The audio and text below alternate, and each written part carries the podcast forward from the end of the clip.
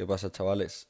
Antes de que continuéis al siguiente episodio, os aviso que este fue el primer episodio que grabé y tuvimos problemas con el internet, por lo que se mezclaron las dos pistas de audio y, parece que en, algunas partes del podcast nos pisamos las voces y nos faltamos al respeto, pero nada más lejos de la realidad. Quería avisaros antes de escucharlo y el contenido sigue siendo la hostia. La entrevista va de puta madre y todo se escucha guay, pero, pero quería que tuvieses esto en cuenta.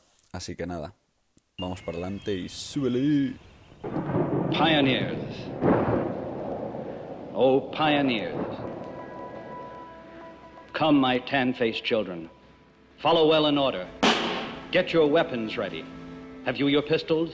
Have you your sharp edged axes, pioneers, oh, pioneers? For we cannot tarry here. We must march, my darlings. We must bear the brunt of danger. We, the youthful, sinewy races, all the rest on us depend. Pioneers, oh pioneers. Oh, you youths, Western youths, so impatient, full of action, full of manly pride and friendship. Plain I see you, Western youths. See you tramping with the foremost. Pioneers, oh pioneers. We debouch upon a newer, mightier world, varied world. Fresh and strong the world we seize. Pioneers, oh pioneers. ¿Qué pasa, mi gente? Hoy, en el mejor puto podcast, charlamos con Jaime sobre la información, la polarización y cómo la influencia excesiva de las redes sociales pueden afectar a nuestra propuesta creativa. Así que súbele. La madre cabrones.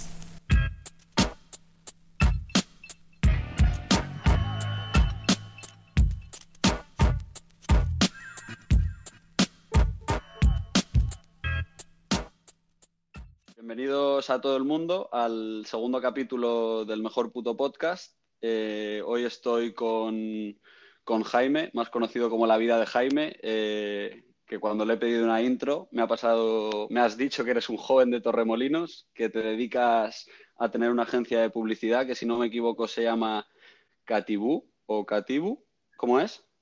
Catibu, sí, sí, eres la primera persona que lo dice bien, casi a la primera. He escuchado cada versión, tío. Hombre, eh, no, de no, me la quería jugar. Catubi a Katumi. Catibu, ¿no? Sí, sí, sí, perfecto. La peñita la puede buscar ahí por, por las interwebs. Y, pero hoy sobre todo quería hablar contigo por, por, tu nueva, por tu nueva etapa y por el nuevo formato que te has inventado de contar, de contar historias en Instagram. Me molaría girar este, esta conversación contigo, ya que de lo que yo veo y de lo que yo estoy expuesto, tú eres quien más se curra el, el, delivery de la información y el contraste y tal, y, y me parecía súper, súper interesante eh, hablar contigo. Eh, para acabar un poco la... In... Gracias, tío. Disculpa, disculpa, dime. No, que muchas gracias en primer lugar por tenerme aquí en el podcast, que a mí todo lo que sea, darle al peli que me encanta y más con, contigo, y por la super introducción que me ha hecho, tío, joder, me, me siento muy halagado. Pues todavía no, todavía no he dicho lo mejor. Lo de... ¡Hostia! Estudia, estudiaste periodismo en Málaga y has currado en Bruselas, Madrid o Sevilla y también me pones, que es lo que más eh, lo que más gracia me ha hecho, que te gustan las zapas, la NBA y todo lo que haga Kanye West. Sí, tío. Y aparte te, te doy también un, una biografía de Tinder. Mi tío, mi tío es el que cantaba Sabor de Amor. ¿En serio? Sí, sí, sí. Es, eh, el as en la manga que tengo cuando una conversación con una tía empieza ya a, a irregular, tiro, tiro ya de esa, de esa faceta. ¿Y se la cantas o, o solo, le das la, eh, solo le das la info? Pues, tío, una vez en un bar en Malasaña, eh, encima no era ni siquiera yo el que quería ligar, era el hermano de un colega. Y me dice, mira, Jaime, saca ya lo de sabor de amor, que estos tíos son puretas, seguro que van a conocer a tu tío. Eh, help a bro. Y total, que lo saco y, y, funciona. Y, hostia, ¿qué me dices? Qué curioso, tal. Las tías que se van ahí. Y me dicen las chavalas, cántalo. Y yo, no, hombre, no. Y todos mis colegas, bro, cántalo, que se nos van si no las chavalas. Y me hicieron cantarlo, uno de los momentos más ridículos de, de mi juventud, la verdad. ¿Pero y qué? ¿Os las llevasteis o no? ¿Qué va, tío? Encima, todo, o sea, todo este, este puto ridículo para nada, ¿sabes? O sea, ni siquiera, ni siquiera al final acabó cuajando, ¿eh? O sea, es que ahí no, no, se pillaron ni teléfonos, tío. O sea, fue un fracaso estrepitoso. Menos mal que, que, se te dan, que se te dan bien otras cosas también. Sí, tío. lo intento contrarrestar con, con hablar sobre geografía.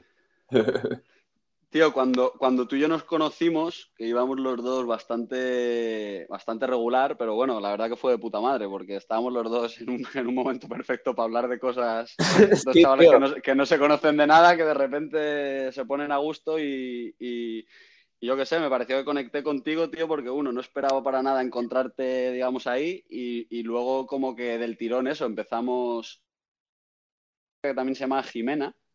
Sí, Y, y también, tío, o sea, yo llevaba un ciego importante, pero, pero recuerdo, tío, como de repente encontrarme con vosotros dos y, y dije, joder, tío, qué peñita, qué peñita tan, tan interesante. Todo esto creo as- hasta antes de la pandemia, ¿no? Fue, no, fue este verano. O sea, ya, ya estábamos con el COVID, pero era en junio cuando se abrieron todas las cosas y parecía que esto ya había acabado.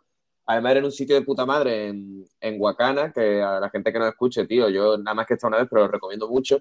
Y para mí fue igual, fue como, pues yo siempre que me pongo eh, vacilón, me pongo así, muy hablón y muy filosófico, y de repente empecé, te encontré y fue como perfecto, la, la vibra que necesito. Ya está, ya está. Quedamos ahí. Qué guay, tío. Pues te quería, te quería preguntar, Jaime, tío, eh, eh, tú antes eras, eras DJ, eh, antes de que, de que la Peñita se empezase a hacer sopas con murciélagos. Y quería, quería que me contases un poco, tío, cómo has transicionado, sabiendo obviamente que has estudiado periodismo, eh, ya, ya veo de dónde te viene, pero eh, sobre todo, para mí, eh, de tu curro, tío, lo que destaca es la claridad y transparencia. Bueno, vamos a empezar. Yo, disculparme porque yo no tengo ni puta idea de lo que estoy haciendo tampoco, así que yo voy, yo voy a bocajarro, pero yo creo que sería, sería importante para la, para la peña que nos escucha saber, saber lo que haces. Eh, Bueno, es verdad. ¿Quieres, quieres Sí, contarlo tío. tú? Es verdad que, que desde que empezó el tema del virus, retomé un poco el contar historias, que siempre me ha gustado, siempre lo he hecho en algunos formatos, en, ya sea revistas o como, bueno, cuando trabajaba en agencias y demás para, para marca o incluso como periodista. Y con lo de la pandemia, eh, todo empezó diciendo, oye, voy a escribir cada día, o sea, como un 10 diapositivas, o sea, diapositivas, seré pureta, 10 stories en lo que se, en lo que hable sobre un país random. Y me acuerdo que empecé, venga, Burkina Faso. Pues Burkina Faso es un país en África Occidental que tiene tal, tal, tal y cual. Mañana os voy a hablar de la isla Kiribati. Y empecé así a contar historias ca- cada día de un país y a la gente pues como que le, le moló el lenguaje, digamos, claro, directo de stories, como si estuviera hablándote de mm, el café que me estoy tomando, pero hablando sobre temas interesantes. Y ya poco a poco es verdad que he ido introduciendo temas un poco más, digamos, clasifiquémoslo como políticos, eh, temas de actualidad en los que, mm, honestamente, al final tenemos poco tiempo para informarnos, nos informamos a base de historias o de titulares y nos quedamos un poco con, con eso, con el titular que muchas veces también se saca de contexto. Entonces, lo que he intentado últimamente ha sido como ir un poco a ver la, eh, iba a decir pictures, pero la fotografía completa para que ya cada uno se forme su... The Big Picture. Y eso es más o menos lo que, lo que intento hacer.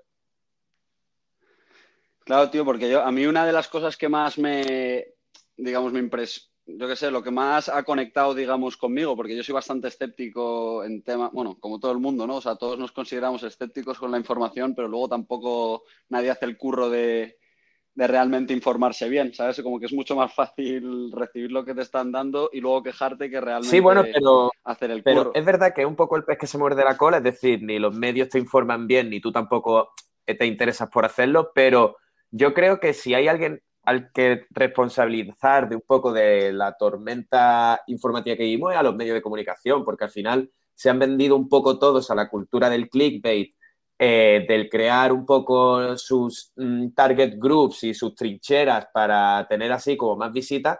Y al final, la gente, que yo creo que somos mayoría, que simplemente queremos informarnos de una forma mm, clara, concisa sobre lo que pase y ya cada uno que opine, nos hemos quedado un poco huérfanos de, recibir ese tipo de información. Tal cual. O sea, yo no, lo podría, no lo podría haber descrito, descrito mejor, pero eso, entonces, eh, ¿qué nos deja? Porque aparte, o sea, yo el éxito que creo que tiene la movida que tú estás haciendo es, aparte obviamente del, del formato que te has inventado, que luego hablaremos también de eso, eh, yo creo que la forma imparcial en la que pareces presentar la info, eh, obviamente al margen de contrastar, que me imagino que eso es eh, básico, eh, ¿tú qué criterios utilizas para validar o verificar una información? O sea, que nos pueda, por ejemplo, servir a mí o a la peña que nos esté escuchando para, para realmente eh, informarnos mejor, ¿sabes? Y cómo de fiable, por ejemplo, son las fuentes de las que tú sacas la información, porque me imagino que son online la mayoría. cuando la mayoría de medios de prensa online tienen que bailar el agua y proteger los intereses de, de la peña que les está poniendo la pasta, la otra opción que tenemos, digamos, en la balanza eh, son los blogs y los foros independientes, que son, digamos, informaciones que, la peña comparte eh, completamente sin filtro y, tal, eh, que suele generar hervideros de faltadas, sobre todo. entonces, yo lo que te quería preguntar a ti me imagino, son dos preguntas. sí, sí, no, pero la, entiendo. Pues tío, mira, yo la diferencio entre si el tema sobre el que me quiero informar es un conflicto o algo que esté pasando a nivel internacional o que esté pasando en España. Si es algo internacional, creo que lo tenemos más fácil, o al menos si los que hablamos inglés, porque mm, los medios generalistas de Estados Unidos y de Inglaterra, mm, pongamos el New York Times, eh, la BBC, CNN, el Guardian eh, o el Washington Post, eh, bueno, podremos criticarlos en algunas facetas, por supuesto, pero creo que todavía conservan esa esencia de periodismo real. Y yo utilizo ese tipo de fuentes para informarme, por ejemplo, sobre eh, las condiciones fiscales de Andorra. Pues ellos ya han escrito sobre ello. Y lo han escrito desde un punto de vista en el que no entran un poco al debate televisivo en el que estamos en España. Y, creo que todavía se puede confiar en ella. Eh, claro, pero ahí voy, ahí voy. ¿Cómo sabes? Pues sí, yo creo que. Yo creo que disculpa. porque, claro, al final también estás dando como tu confianza. Yo creo que un poco, habiendo trabajado como periodista, sé que detrás de esos grandes medios de comunicación que podemos creer que están vendidos a intereses mayores, pero hay profesionales que son muy, muy, muy buenos en su trabajo y que se preocupan en darte un artículo de calidad sobre una información. Entonces, creo que se puede confiar en la BBC, por ejemplo, si nos queremos enterar de qué está pasando en, pues yo qué sé, en, la, en las conversaciones Trump-Biden sobre el acuerdo nuclear, que ha sido lo más reciente de hoy. Creo que la BBC te va a dar un poco un, un sitio donde empezar, o el New York Times. Creo que dentro de lo que cabe son medios de comunicación en los que puedes seguir confiando en los datos que dan, en la validez de esos datos, ¿sabes? El problema, bro, tío, es que cuando el tema en el, en el que a lo mejor quiero profundizar sea una cosa nacional, por ejemplo, la ley CELA de educación, que fue uno de los temas que abordé en la historia, o más recientemente toda la movida esta de Andorra, los youtubers que se van para no pagar impuestos y demás, tío, el, debate a nivel nacional lo veo súper empobrecido, porque los medios en los que yo tradicionalmente confiaba, ponte El País, Televisión Española o, no sé, El Mundo, eh, han entrado un poco al trapo en, em, tío, en decir paridas, ¿sabes? Entonces, como que te lo complican mucho porque, coño, tío, yo os daba un voto de confianza por la marca que tenéis, sobre todo en medios como El Mundo, y habéis entrado en creeros youtubers o creeros tuiteros y y empezar a, contaminar un poco el debate. Entonces, sí que es verdad, por un lado, que yo parto de una base de medios como El País o como Radio Televisión Española, pero luego para los contenidos que doy, que sí que es verdad que son ya una parte más interpretativa, que, es verdad que, muchas veces también la, aporto y, o, sea, después de intentar dar los datos, que a veces reconozco que pueden estar secados, intento dar mi opinión, que por supuesto eso es algo ya mm, bastante relativo, Sí que es verdad que a, la hora de eso, y perdón, pues estoy soltándote la turra, eh, al final es una mezcla un poco de la opinión que tú te puedas formar a nivel individual, pero también lo que tú hayas leído en esa época. Entonces creo, y lo que más, mejor puedo recomendar a la gente que esté escuchando esto, que si queremos avanzar y entender un poco qué es lo que está pasando en el mundo en el que vivimos, una parte es leer las noticias, pero también a lo mejor hay que leer un poco de teoría política, no te digo ahora ponernos a leernos el Capital de Marx, porque no, tenemos tiempo, pero ponernos a leer artículos que a nivel sociológico expliquen un poco, pues no sé, eh, qué es el neoliberalismo como tal, o qué es el comunismo, eh, qué implica la eh, nacionalización de servicios públicos y demás, para tener un poco una visión más amplia sobre las cosas que pasan hoy, ¿sabes? Y con esto acabo. Claro, pero tú, realmente, tú realmente crees, o sea, me parece un, punto muy, muy válido, o sea, y casi, me parece casi hasta utópico lo que dices, porque es justo lo que, lo que yo intentaba, eh, a lo que intentaba llegar es un poco eso, es eh, ¿nos interesa eh, tener una opinión propia o realmente es bastante más cómodo, digamos, arrimarse pues, al palo Jaime, que más calienta? justo de este tema estuve tratando ayer con una, con una amiga. yo he aprendido últimamente a dar mi opinión poco y a no tener la necesidad de tener una opinión formada sobre la mayoría de cosas que pasan, ¿sabes? Creo que, o sea, he encontrado cierto, cierta comodidad y cierta diversión cuando surgen temas así muy polémicos y muy polarizados en callarme y decir, oye, pues sí, pues la verdad que no tengo una opinión clara sobre eso, ¿sabes? Por ejemplo, a ver, por llevarlo a la tierra, sobre, mm, pues a ver, la Sí, sí, puede ser, puede ser sobre cualquier cosa. Incluso, yo qué sé, yo no quiero, eh, no quiero utilizar ni un minuto de los que tengo en este podcast para, hablar nada más del puto coronavirus que nos están abatallando por todos los frentes.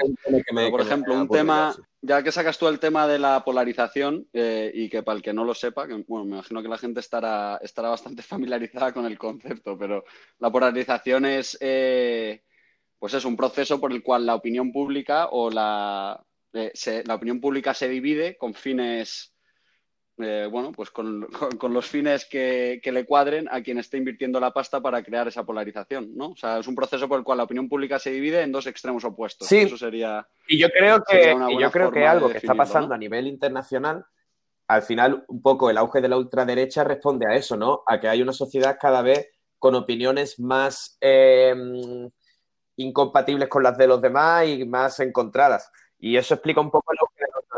Sí, pero la ultraizquierda, sí, no, igual, ¿eh? La ultraizquierda. Por supuesto, no, me he referido a la ultraizquierda porque tampoco tienen mucho peso en los parlamentos a nivel europeo. Los, partidos que han conseguido mayor apoyo han sido generalmente la ultraderecha, pero la ultraizquierda igual. Es decir, yo estoy viendo cada vez entre, por ejemplo, los movimientos de estudiantes más posiciones eh, estalinistas, incluso apoyando un poco el comunismo juché de Corea del Norte, que es como, hostia, eh, o sea, estamos yéndonos a extremos muy radicales, ¿sabes? Eso es lo que a mí me parece una puta locura. O sea, tú te levantas un, buen día por la mañana y dices, y como tú bien has dicho, la mayoría de gente habla sin, saber, o sea, sin ni siquiera yo creo entender bien el comunismo, es ahora de repente me, interesa el comunismo radicalizado, digamos, o como el que hay en el Corea del Norte y tal, o realmente la peña está tan bombardeada con bullshit que uno no tiene tiempo para pensar en sus movidas y dos, que se sube a cualquier movida con tal de, tener una opinión o de, o de poder sentirse parte de algo. Eso es lo que realmente a donde yo quiero llegar. También en el hecho de tener una opinión subversiva y rebelde, ¿sabes? No, al, yo creo que al ser humano y sobre todo a la gente que somos jóvenes nos gusta llevar un poco la contraria a lo establecido. Y todo en cierto modo lo intentamos hacer, es decir, todos nos cuestionamos el sistema desde algún punto y son opiniones que yo creo que nos gusta tener porque nos hacen sentir también libres, ¿sabes? ¿Qué es lo que pasa? Que también mucha gente, por el simple hecho de, tener una opinión eh, distinta, distinguida y, así un poco llamativa, pues resumiéndolo, dice, dice burradas, ¿sabes? O por ejemplo, con el tema del comunismo en concreto, ya que lo hemos sacado, creo que está como romantizado, que la gente habla de ello como, una idea un poco de, tres, cuatro fotos de, que hemos visto en Twitter y de pósters y de todo de una cosa de, pueblo, pero no, no, lo hablas desde el terreno, porque no has vivido en un régimen comunista y no sabes los pormenores de, de lo que es vivir en el comunismo. creo que, que, ahí está, hay un poco también del canal que usamos, que son las redes sociales y que son todo fotografías sin mucho contexto y muy fáciles de interpretar y de romantizar, ¿sabes? Sí, tío, yo creo, a mí eso me, preocupa mucho, tío, porque además es bastante, o sea, ahora también molaría hablar de ese tema, o sea, el tema de polarización y el tema en el, eh, la importancia que tienen los algoritmos en, en, todo, toda la importancia de, la polarización de la peña y, a mí me raya, tío, porque no crees que usamos toda la ilimitada, o sea, porque realmente vivimos en una era de puta madre, ¿sabes? En plan, muy ready para, para realmente saber de todo. Entonces, eh, hoy creo que he leído que nosotros ahora mismo, o sea, en, el 2021, en plan, con el ritmo tecnológico que llevamos y tal, nosotros estamos expuestos, eh, no sé si son 500 o 5.000, o sea, me lo estoy inventando, ¿eh? porque no me acuerdo bien, pero creo que son 5.000 eh, como inputs de información todos los días. Y eso, en, no sé si en 1900 46 eh, o 1947 eh, son los inputs que recibió una persona en, de información en tres años. eso me parece, me parece heavy, ¿sabes? Entonces, o sea,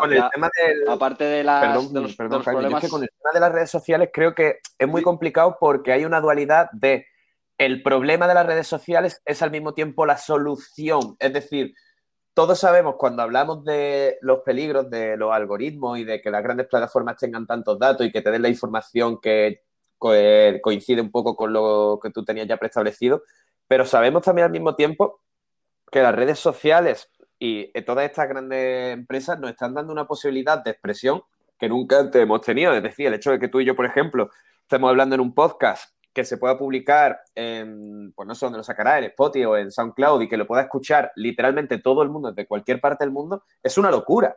Y es algo de lo que, tío, decir, joder, macho, estamos viviendo en una época mm, Vale, sí, me parece, eso me parece, me parece súper remarcable eso, pero entonces hemos sacrificado claro, privacidad. tío, eh, creo que lo acabas de resumir muy bien.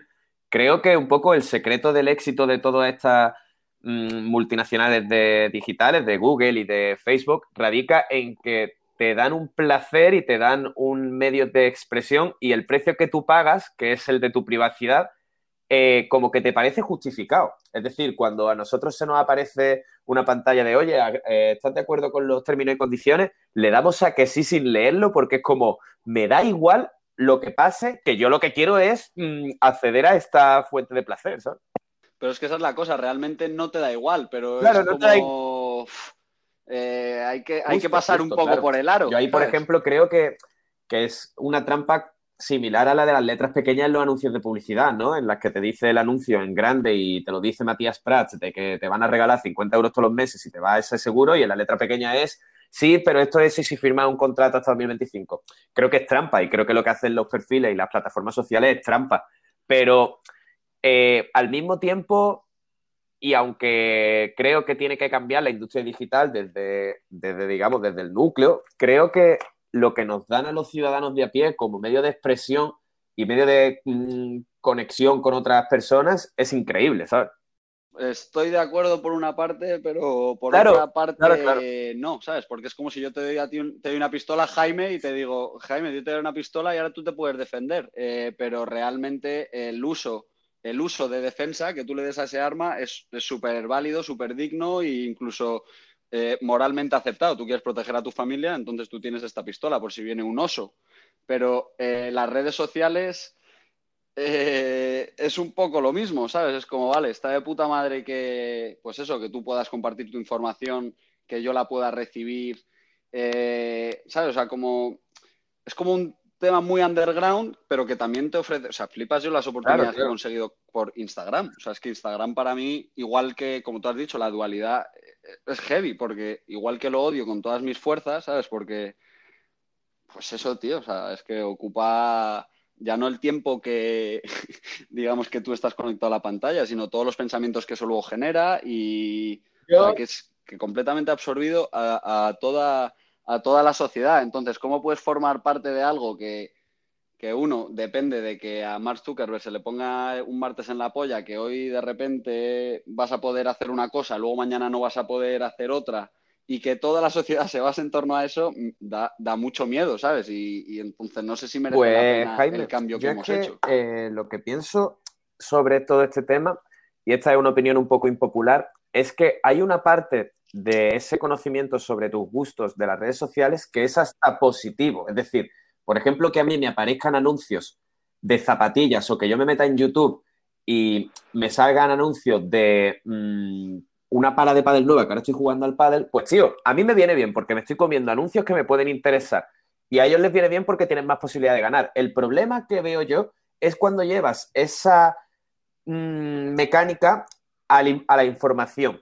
¿Por qué? Porque entonces estás mercantilizando un poco eh, la información y las opiniones sobre temas importantes. ¿Sabes lo que te digo? Es decir, no hay nada malo.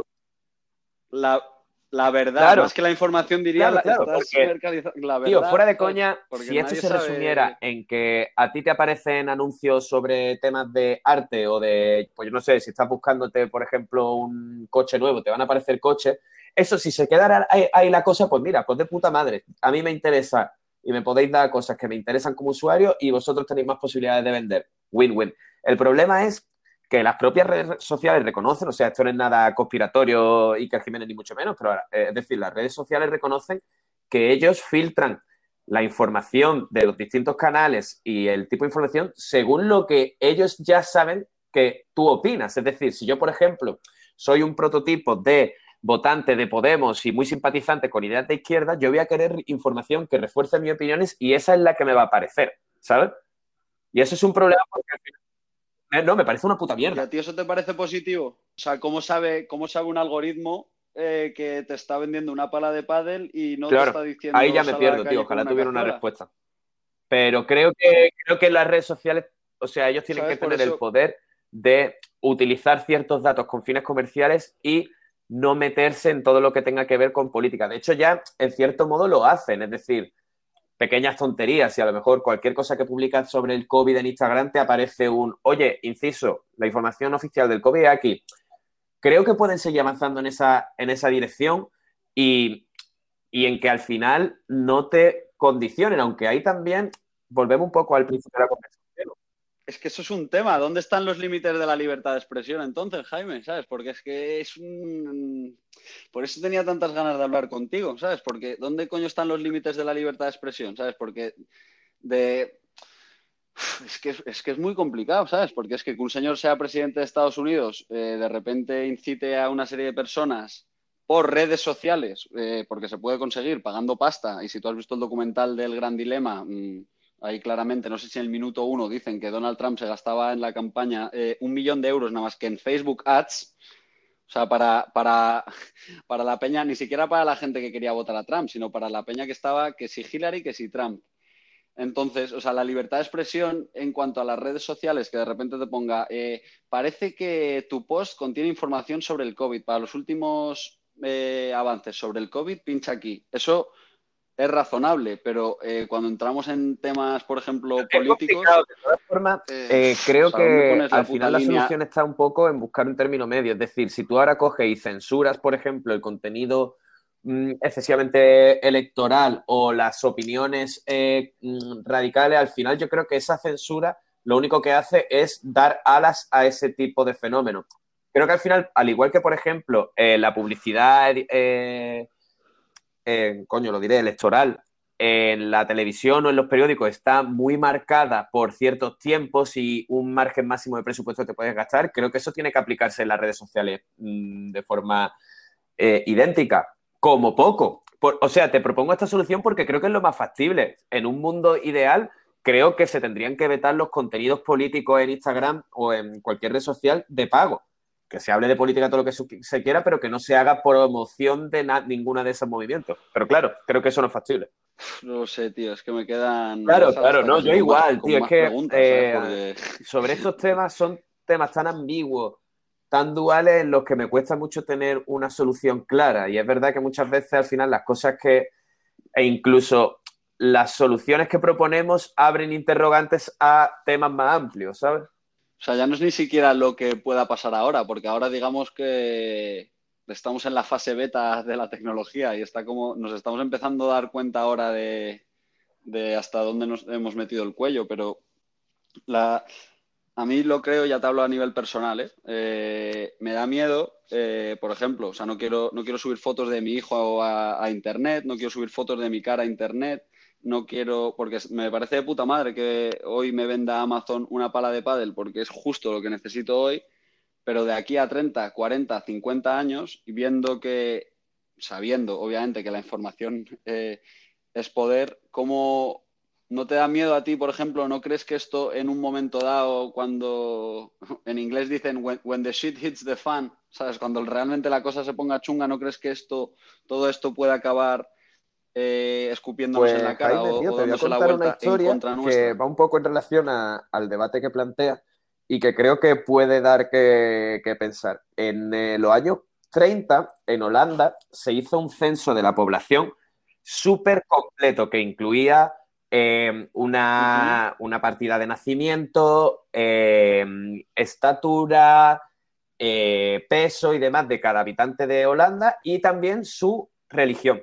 Simple, o sea, Holanda lo hizo, esa recopilación de datos, con un fin de decir, vale, voy a tener controlado no solo cuánta gente hay, sino qué tipo de gente hay, pues bueno, para saber cómo distribuir las ayudas, cualquier cosa. ¿Qué es lo que pasa? Que esa masiva recopilación de datos cayó en manos de los nazis cuando los nazis invadieron Holanda y los nazis supieron todo dónde, vivía cada familia judía de Holanda.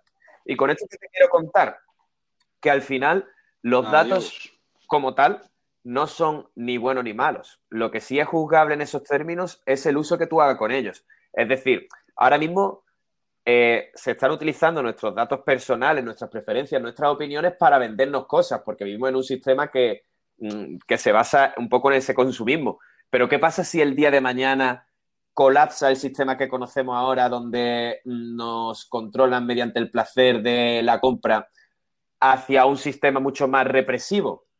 Mm, ¿Qué pasa si ahora el próximo gobierno o orden mundial, si es que nos vemos en esa situación, tiene acceso a las opiniones de cada uno de sus ciudadanos y, y utiliza esos datos para encarcelar a la gente que sea disidente, ¿sabes? O sea, sería una locura. Y creo que mm, tenemos que estar preparados un poco para esa alternativa. Por eso respeto mucho tu decisión, ¿sabes? Y creo que ese miedo tiene más que mm, una justificación. Claro, pero a la, misma vez no, ¿sabes? Estoy como entre la espada y la pared, ¿sabes? Porque es que igual o sea, no quiero tampoco ser hipócrita de, en plan de irme al monte a vivir, desconectarme de todo, porque es que entonces yo realmente no podría, a nivel personal te hablo siempre, ¿eh? de eh, cómo llevar a cabo eh, mi movida, ¿sabes? O sea, simplemente lo que estoy haciendo ahora. Yo también he tenido que pivotar con, con todo el tema de, del puto COVID, ¿sabes? O sea, ya no puedo salir a hacer campañas, ni, ni a grabar documentales, ni, ni, a hacer las movidas que hacíamos antes. Y, y sí que se agradece tener, digamos, este network donde tú y yo podamos, tú ahora mismo te estás eh, fumando uno y tomando una birra en, Torremolinos, yo estoy eh, a dos horas y podemos hablar así, y es que si queremos podemos meter a otro chaval de Australia a que simplemente nos dé los buenos días. Y eso me, me, me parece súper, súper, súper importante que tengamos estas tools eh, a, nuestro alcance para, porque a mí, por ejemplo, que tengo una actitud un poco como la tuya, proactiva de de decir, madre, si, si, tengo todo esto enfrente, o sea, lo único que puedo hacer es intentar utilizarlo a mi favor.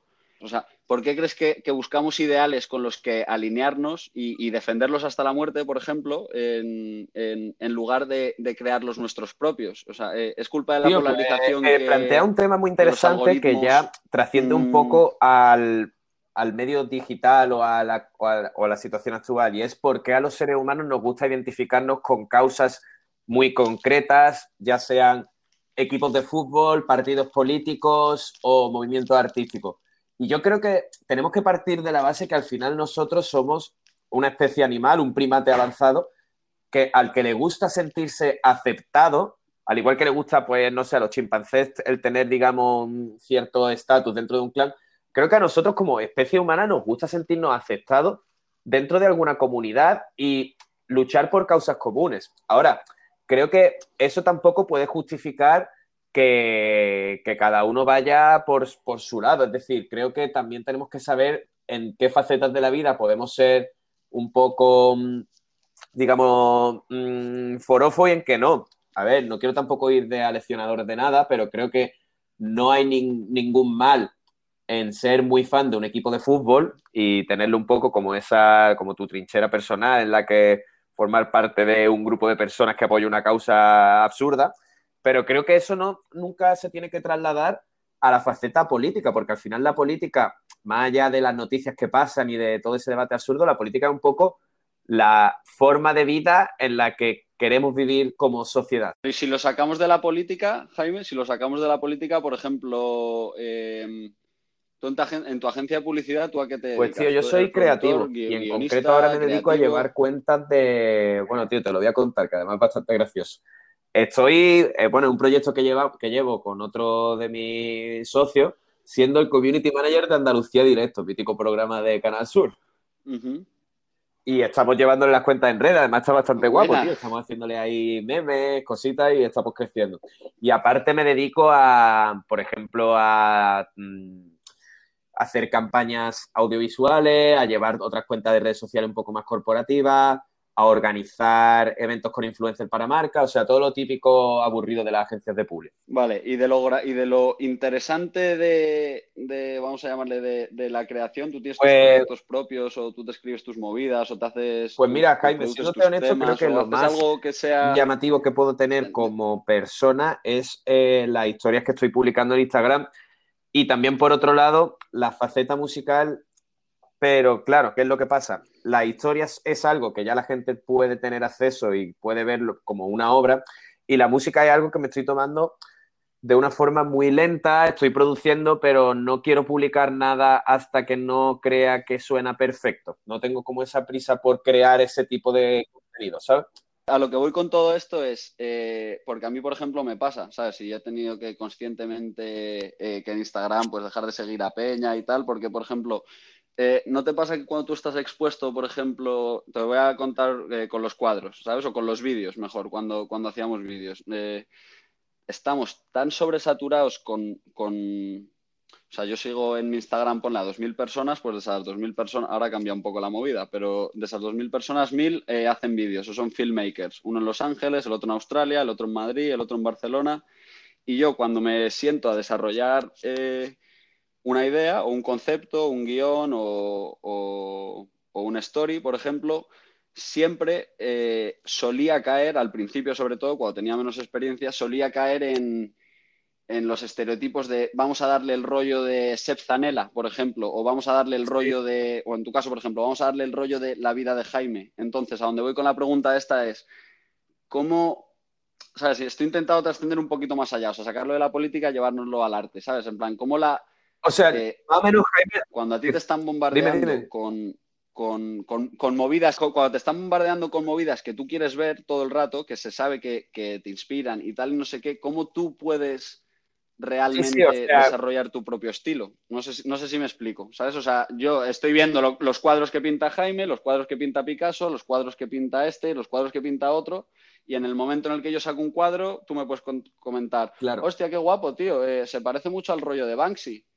Y, dices tú, vale, pues no era mi intención, pero claro, si llevo mm, dos meses eh, pensando en este concepto y lo único que estoy haciendo es, me están saliendo movidas de Banksy, pues es súper probable que mi influencia vaya a tirar por ahí. Y eso lo veo mega, mega perjudicial para la... Como artista tú lo único que tienes es tu propia visión subjetiva del mundo y tu percepción. Entonces, cuando conscientemente empresas y, y- y tech companies están, pues eso, deliberadamente eh, afectando tu percepción. Yo creo, eh, Jaime, como que estás planteando ¿qué un te tema muy queda? interesante ¿Sabes? O sea, que como- se puede resumir en cómo la sobreexposición a la que estamos sometidos a diario mm, puede matar o limitar nuestra creatividad a nivel individual. Y creo que no hay una solución exacta al Eso debate es. que planteas porque al final eh, estamos hablando de temas muy amplios con muchos matices. ¿Qué es lo que pasa, tío? Que yo creo que ahora mismo mm, más que nunca hay gente capaz de publicar sus contenidos. Es decir, en los años 70-80, ¿quiénes eran los artistas? Pues bueno, gente que ya había conseguido no solo crear una obra, sino atraer a medios de comunicación para que hablaran de ella. Ahora ya el artista no necesita ese intervalo y puede publicar sus cosas en su perfil y puede crear eh, una audiencia de forma completamente orgánica o inevitable. Creo que tenemos que aceptar que esas son las reglas del juego y que nosotros no las podemos cambiar. Es decir, y creo que no es negativo. ¿Crees que no? ¿Crees que no? Porque no, no sé, no sé si me has entendido. No es la audiencia que tú puedas atraer y, lo- y los beneficios obvios que tiene publicar tu curro en Instagram, sino de si yo quiero pintar un perro y, y, mm, yo me he criado en una isla desierta, ponle, eh, el perro que yo voy a dibujar va a ser eh, una recreación de, pues, de los lobos que yo haya visto por ahí, a lo mejor un dingo vino un día o, o de repente un gato se- apareció en la costa muerto, y- ¿sabes? O sea, yo no, no entiendo lo, lo que es un perro. Si yo estoy todo el día viendo un perro hiperrealista, un perro expresionista, un perro hecho en stencil, un perro de tal, al final el, el perro que yo pinte va a ser eh, una mezcla de los 26 perros a los que Claro, claro. eh, de los diferentes estilos que yo he visto. Entonces, a mí me raya, me, me, raya mucho este tema y te digo lo de que dejaba de seguir a Peña y tal, porque es que al final no me... Te sientes tú un impostor contigo mismo, ¿sabes? Y, cuesta, y, y, ahora le he dado la vuelta un poco a la tortilla y, y yo personalmente estoy limitando mi, mi, tiempo a Instagram al día de una hora. Ahora Instagram te deja ponértelo, te dice, tú ya llevas una hora, eh, puedes seguir o te puedes salir ya. Y, me ayuda a que flipas, tío, porque en vez de ver lo que está haciendo otra gente y, irremediablemente comparar tu curro con lo que está haciendo otra gente, o a nivel ideas, a nivel concepto, ahora estoy leyendo libros, ¿sabes?, de filosofía y de psicología y tal, e intento lo que, para, lo que para mí son las highlights de ese libro, por ejemplo, o de, o de ese concepto, lo intento transmitir eh, en un cuadro, ¿sabes? Entonces es como un entrenamiento para para entrenar eso, la visión, la visión subjetiva, en plan, ¿cuál es el perro que quiero pintar? No cuál es la mezcla de todos los perros que he visto que al final voy a reflejar porque sé que va a gustar, es un poco como los algoritmos. Si a ti te está molando la rata de Banksy, hay muchas posibilidades que si yo la hago azul y los bigotes un poco más largos pues, y le pongo arriba Get a Real Job, pues también te va a molar, pero eh, realmente estoy siendo un fraude conmigo mismo, contigo y realmente no estoy aportando absolutamente nada a la industria del arte ni a la conversación. Sí, sí, totalmente. ese es un poco el punto que estoy intentando hacer. Que, por ejemplo, un campesino de la Edad Media a lo largo de su vida se iba a encontrar a, ponte, 200 seres humanos con los que iba a hablar. Y iba a ver eh, 100 edificios distintos y tres ciudades distintas. Y eso era lo que iba a ver en toda su vida. Nosotros vemos cada cinco minutos eh, caras nuevas, sitios nuevos, eh, arte nuevo. Es decir, tenemos una mm, sobrecarga, una sobredosis de información y sobre todo de información vista como estímulo que, es una locura y que obviamente creo que eso perjudica la eh, creatividad y la inspiración a nivel individual.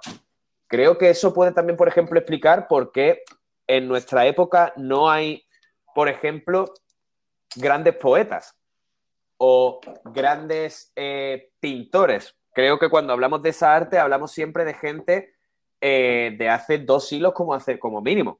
Y creo que es interesante porque al final la, mm, la sociedad en la que vivimos ahora promueve un cierto tipo de arte, por ejemplo la música, porque al final la música se crea siempre, la creatividad de la música se crea sobre algo que ya estaba establecido y que tú lo quieres cambiar y que tú añades algo a algo que ya estaba o a la moda, que también la moda funciona un poco así, de mm, reinventa pero ya lo que está establecido. Pero creo que hay otros tipos de artes como la escultura o la pintura o, mm, no sé, la, poesía que se ven un poco limitados. Pues yo sí, yo sí que creo que hay peña, yo sí que creo que hay peña ahora en plan grandes pintores, eh, en plan muy revolucionarios, grandes poetas revolucionarios.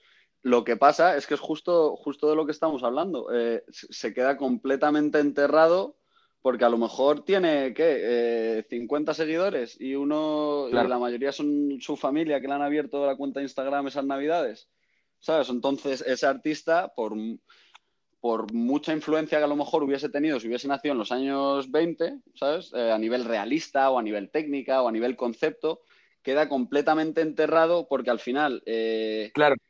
tú mismo lo has dicho, me gusta todo lo que haga Kanye West ¿sabes? Entonces, estamos eh, fomentando una cultura de... Bueno, o sea, te lo, iba, a formular en forma de pregunta, pero que estamos eh, generando una cultura del, celebrity y de, making stupid people famous, eso es, vamos, no vamos a discutir eso porque es, lo obvio, pero y la peña que está haciendo cosas finas y cosas guapas, que, porque hay, hay peña, tío, tú mismo, tú mismo si a ti ahora mismo te diesen un millón de euros y un canal eh, y, una hora en Movistar Plus, eh, estoy 100% seguro que tu programa iba a ser visto eh, igual que La Resistencia, por ejemplo, ¿sabes? Porque, porque realmente, aparte que creo que hay un hueco para la información como tú la transmites, es, hora, ¿sabes? De que, de, que entren, de que entren cositas frescas. Pero es eso, no se le da oportunidad al talento ni, ni al concepto, ni a ni a lo mejor a... ¿Sabes? Como que yo creo que tenemos el norte un poco, un poco alterado, tío. No le estamos dando ya valor. Si yo te enseño un cuadro y te, y te mola el cuadro o no, pero si tengo 90.000 seguidores y mi cuadro eh, ha estado en... ¿Sabes? Eh, eh, tú le vas a dar mucho más valor a mi cuadro. Cuando yo realmente puedo pagar 90 pavos y tener. Sí, la verdad es que, es una pena porque al final hemos llegado a un punto donde eh, buscamos un poco el sentido o la aceptación de lo que hacemos en el reconocimiento de los demás. Y, no, y tu tema no es bueno si no lo ha escuchado tanta gente. Y estamos siempre mirando en ese reconocimiento externo para darle un poco de sentido a nuestros proyectos propios. Y eso a nivel artístico es una mierda, porque al final creo que las mejores obras siempre salen de los sentimientos más puros y más propios de cada persona. Y muchas veces eso no tiene que ser lo que sea aceptado en el momento en el que salga, pero es que como buscamos una especie de satisfacción inmediata en los seguidores, en los likes y en tener esa exposición que en cierto modo valida un poco lo que hacemos, que al final sacrificamos un poco lo, lo verdaderamente personal. O incluso hay mucha gente que abandona sus proyectos por culpa de eso y es una pena porque es como, tío, quizás que lo que tú estabas haciendo podría tener más éxito más adelante por cierto motivo o quizás nunca te tendría éxito pero tendría sentido para ti, que es lo único que cuenta, ¿sabes?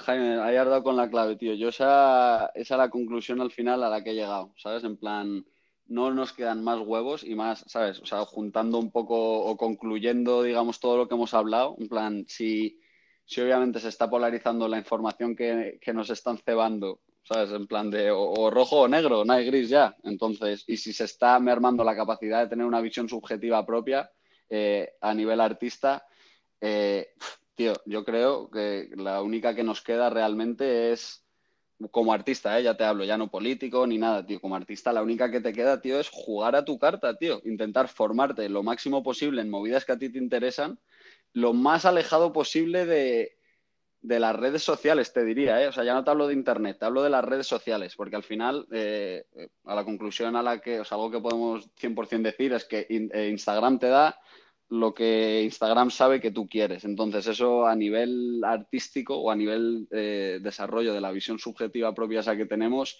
eso no ayuda una puta mierda. Entonces, eh, em, lo que te iba a decir, eh, yo creo, tío, que, que, al final, si tú apuestas por tu carta, que es ya sea producción, producción musical, pintar, mm, moda, tal, lo que sea, lo único que tú puedes ofrecer como artista, ¿sabes? Y, esa es la conclusión a la que vuelvo a llegar eh, una y otra vez después de leer a uno, leer a otro y tal, es que juégate a la carta, a, la única carta que tú puedes aportar, ¿sabes? Porque es que al final es lo único que puedes aportar como artista es tu, tu visión subjetiva, porque es que eh, yo Jaime y tú Jaime, si yo te digo pinta un perro y tú me dices, pinta un perro va a ser completamente diferente. Y la clave va en lo que te voy a decir ahora, es tú juega tu carta, haz la música que quieras hacer, haz los, los cuadros que quieras hacer, haz las, camisetas que quieras hacer. Obviamente, intenta formarte lo máximo posible para que realmente estés sacando de ti eh, lo que quieres sacar.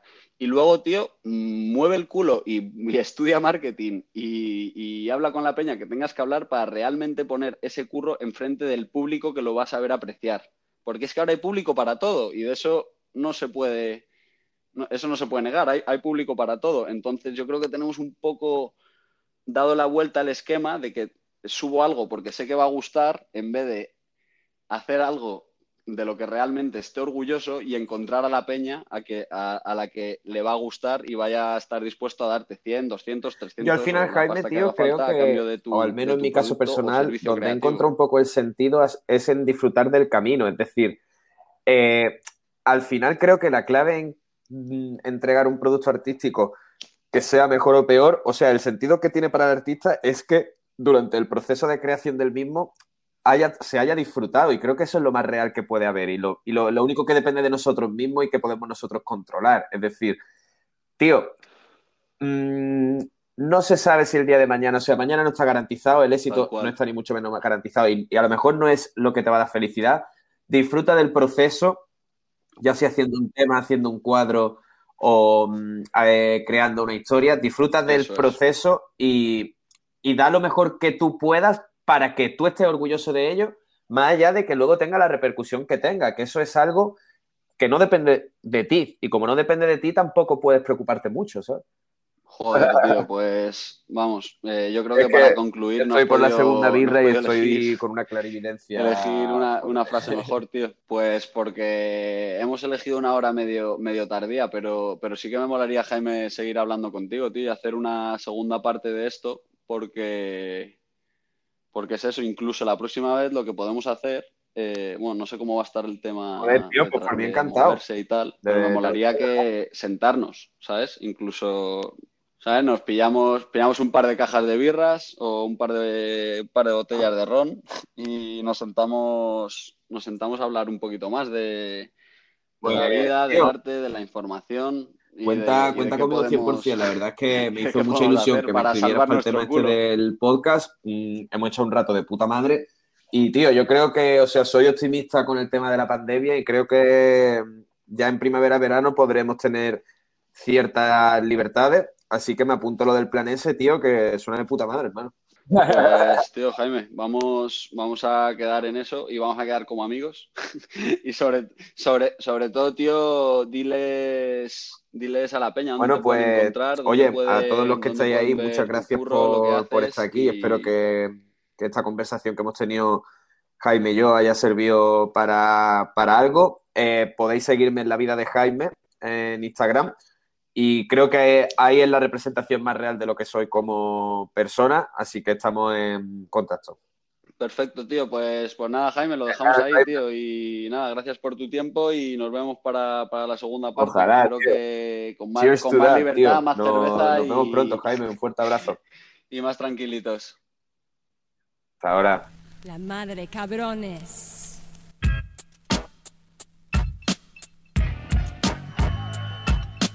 Tú eres buena gente y te gusta ayudar a los demás. Y te encanta cuando los demás te ayudan a ti, ¿no? ¿A que sí? ¿Y cuándo es cuando más recibes? Cuanto más compartes y cuanto más das. Y como nosotros te hemos dado como mínimo una buena chapa, compartir una frase, un audio, un link o un pantallazo de este episodio en tus stories es la forma más gratis de ayudar. Porque tú eres buena gente y te gusta ayudar a los demás. Acuérdate. ¡Qué barbaridad! ¿No tenéis trabajo? ¿Qué, padre?